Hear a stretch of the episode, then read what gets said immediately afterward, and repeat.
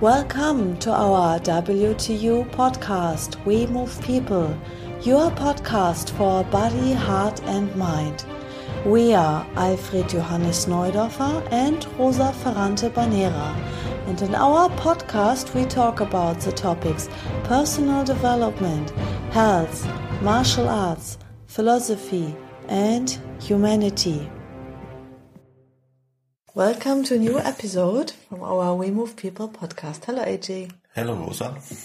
Today we talk about the eagle and the snake. Mm-hmm. The eagle and the snake are two symbols from our logo. Yeah, and uh, from our logo, and for Wing Tsun, the snake and the bird, uh, in Asia, the grain, but you can also say an eagle It's a symbol for our martial art. Why is And it so? The snake and, and the bird, the grain or, or the eagle is a symbol for the ways human can move the body. We all have a snake in our body, the spine. Not many people can can work with the spine like a snake, but there is a snake. And all the chains in our body from the ground to the fingers is a link chain like a span. And uh, all these movements are necessary to to to close the body. If you go if you go in the room you go in the room like a snake with your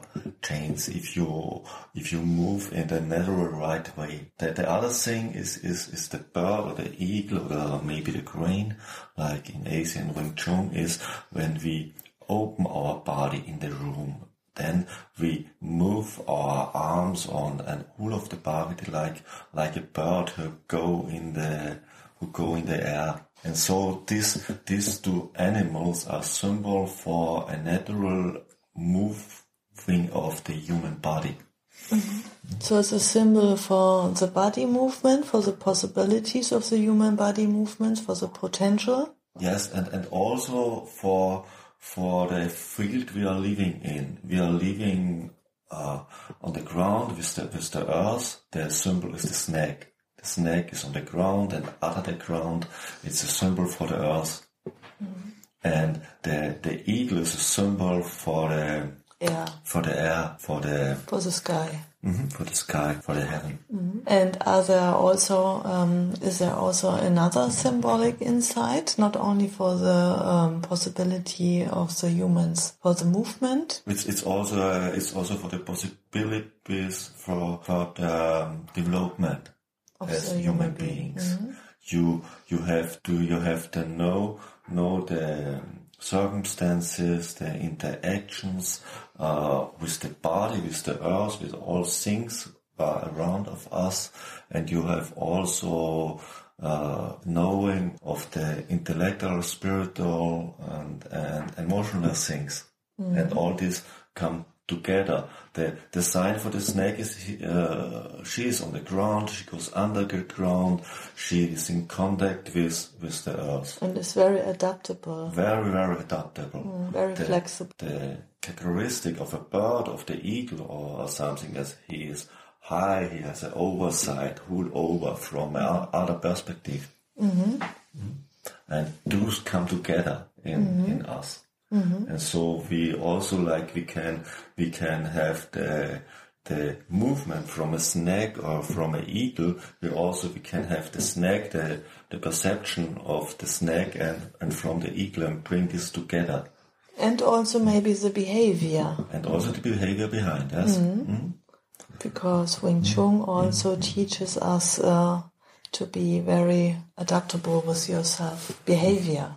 Uh, Wing Tsun is the art not only it's only, not only a martial art to fight it's, it's also um, to make us adaptable to all things is a training for behavior that you can can play with all arts of behavior who are necessary. You are not some behavior. You are you are able to have all behaviors you need and then if you go on, then the, the eagle is it's it's it's also a great symbol for all things. There was the eagle was a symbol in uh, uh, by the old Babylonians in the old Egypt, by the Greeks, by the by the Romans in the stances of the, of the legends, and also the snake. The snake was also a, a great symbol for all these civilizations, and the snake come to us for, from the old Greeks in the medicine, the ocular stuff. stuff. There's a snake, or in our logo it's the double snake for our genetic, and also for the snake, uh, snake part in our martial art, and the the wings for the crane or eagle part in our martial art, and the sword for the searching, the mental, the mental aspect in the human being, the intellectual thinking, a hard, a very dangerous weapon come together with the other two natural things. Yeah.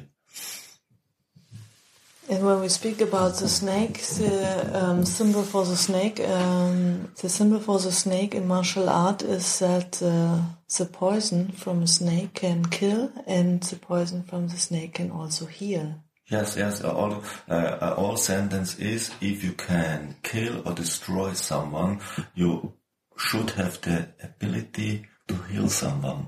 Uh, uh, you can say if you if you have the you have you have the ability to kill someone, you have to know a lot about the human anatomy, how how it works.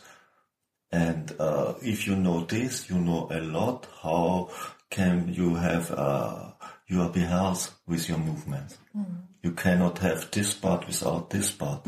This is why we also have in our WTU Wing Tsun the field health. It's not yes. uh, only for fighting, not only for self-defense, it's for integral It's development. for, the integral and and the abilities for fighting in our martial art in our WTU Wing Tsun is it's part from the natural moving. And the natural moving is for health. And we fight how human beings would be fight if they have a natural moving. And fighting is a part from the natural moving. It's not a, a other thing.